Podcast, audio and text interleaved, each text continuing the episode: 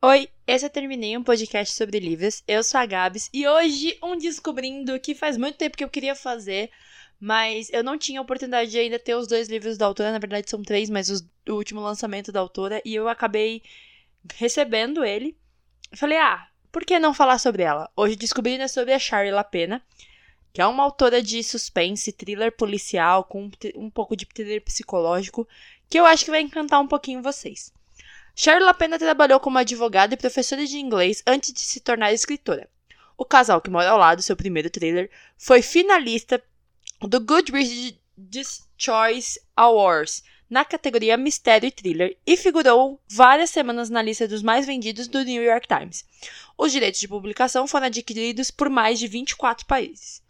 No Brasil, a Sherry tem três livros publicados. O Casal Amarelado, que foi lançado em abril de 2017, que traz a história seguinte, que assim, já é um caos, desespero e sofrimento. É aniversário de Graham e sua esposa, Cynthia, convida os vizinhos, Anne e Marco Conte, para um jantar. Marco acha que isso era bom para a esposa, afinal, ela quase nunca sai de casa desde o nascimento de Cora e da depressão pós-parto. Porém, Cynthia pediu que não levassem a filha. Aí, aqui você já pensa, Madeleine McCain. É, é, basicamente isso, tá, galera? Que eu pensei. Foi, foi, eu li pensando nisso. Ela simplesmente não suporta crianças chorando. Marco garante que a bebê vai ficar bem dormindo em seu berço. Afinal, eles moram na casa ao lado.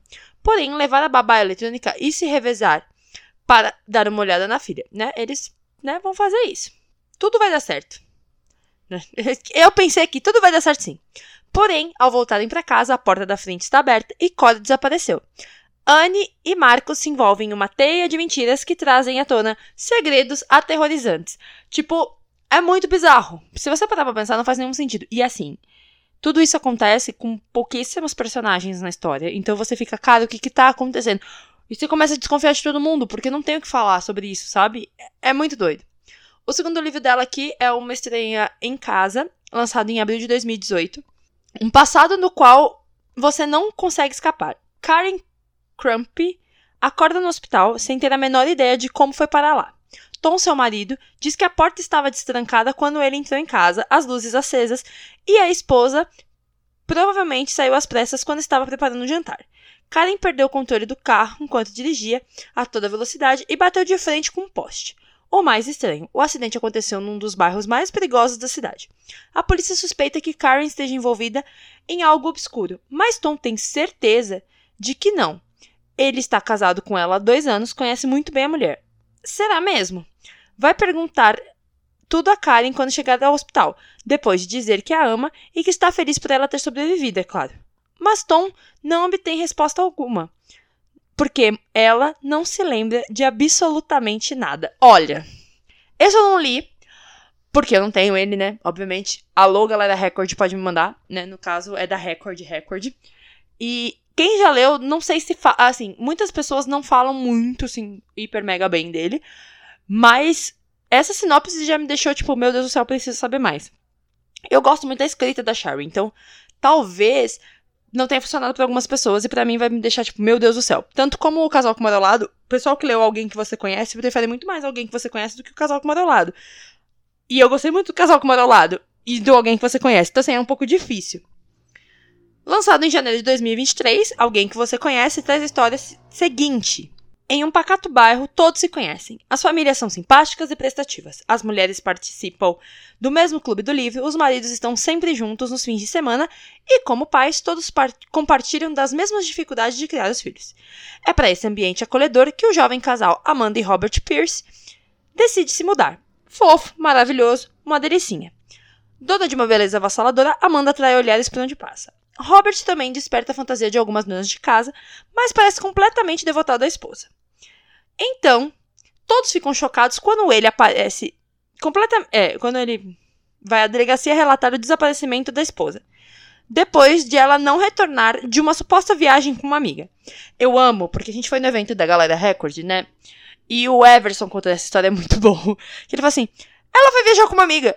Só que ela não foi viajar com essa amiga. Porque essa amiga nem sabia que ela tinha ido viajar. E aí você fica assim. Oi? o que muitos não imaginam é que dentro de cada casa daquela sossegada vizinhança, depois que as portas são fechadas, nada é o que parece. todos têm algo a esconder. Olivia e Paul Sharp sabem que o filho adolescente anda arrombando a casa dos vizinhos. Beck e Larry Harris não estão sendo mais tão sinceros um com o outro. Glenda e Kate Newey enfrentam dificuldades em lidar com o vício do filho de 16 anos. Amanda e Robert não formam nem de longe o casal perfeito. Mas a única pessoa que parece abalada é Carmine Torres, uma nova moradora que faz de tudo para descobrir quem invadiu sua casa. Mas a paranoia se instala mesmo no bairro quando o corpo de Amanda é encontrado pela polícia. Foi encontrada dentro de um carro, gente. Ela é brutalmente assassinada. Quem poderia ter matado? Será que alguém entre eles sabe mais do que está contando?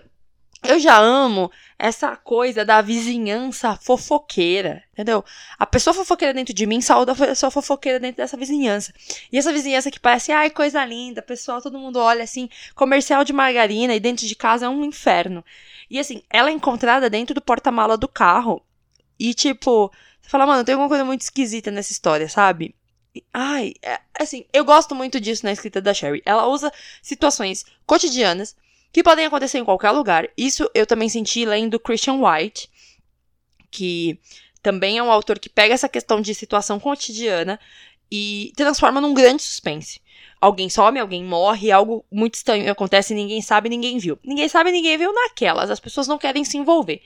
E eu acho isso muito legal porque ela mostra todos os lados dos seres humanos. Não importa se ele é bom ou ruim, mas são lados bem extremos das pessoas, dos medos, dos anseios, do que as pessoas fazem para ter o que elas querem. Então, assim, eu acho a Sherry faz isso de uma forma muito boa. E por ela ter sido advogada, isso mostra muito do trabalho dela, né? Porque, assim, tem umas coisas bem é, características de crime, né? Então, é, é muito bacana. Eu não tenho o que dizer, assim, para mim os pontos fortes dessa escritora são todo o mistério, a forma como ela vai desenrolando e vai abrindo mais coisas. Tipo, no final do casal de Mora ao lado, eu fiquei muito em surto, porque ele vai abrindo tanto para tantas questões, para questões psicológicas, para as questões sociais, para as questões de medo, para as questões assim de forçar as pessoas, porque todos os seres humanos são complexos. E ela trabalha essas complexidades de uma forma que a gente olhe para o próximo, para o nosso vizinho, pro nosso amigo de uma forma completamente diferente. E ela usa poucos personagens. Eu acho que em alguém que você conhece, ela põe muitos mais personagens do que no primeiro livro. Mas é, é sei lá, são seis pessoas, sete pessoas. Meu, sete pessoas para você trabalhar tudo isso e criar um grande mistério é muito difícil, porque na sua cabeça não vai ter tudo isso de pessoa que vai causar. A, a, a outra pessoa que faz isso muito bem aqui no Brasil é a Larissa Brasil. Um beijo pra Lari. Eu terminei de ler o do tal, e assim, também é um suspense policial tal, só que é diferente do da Sherry, que na verdade não é um policial que conta a história, são os personagens ali que contam passado, presente, passado e presente do que tá acontecendo. No caso da, da Larissa, ela faz exatamente isso. Mas ela tem cinco, seis personagens. Ah, ok, ela tem uma cidade, ela tem não sei o quê. Mas são esses cinco, seis personagens que vão resolver. São esses cinco, seis personagens que são assassinos, são esses cinco, seis personagens que estão infiltrados, que fazem alguma merda, então, assim, é exatamente nessa pegada da Sherry. Mas diferente é que a Sherry não inclui a polícia como foco central. Ele tá ali para investigar. E é muito doido que o policial que faz as investigações normalmente, ele já sabe as respostas. Mas ele quer ver o quanto é que as pessoas vão mentir na cara dele.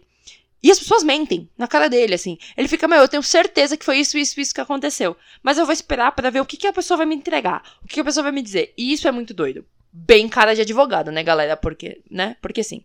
Quem já leu algo da Cheryl Lapena, me manda no arroba TermineiCast. Quem não leu, eu recomendo muito, muito, muito, muito. Comecem pelo casal que mora ao lado, que vocês vão se apaixonar. E vocês vão querer todos. E assim, quem já leu uma estreia em casa, por favor, me fala o que vocês acharam. E, se possível, me mandem aquelas do livro. Porque eu tô com muita curiosidade para ler, principalmente depois dessa sinopse muito doida de.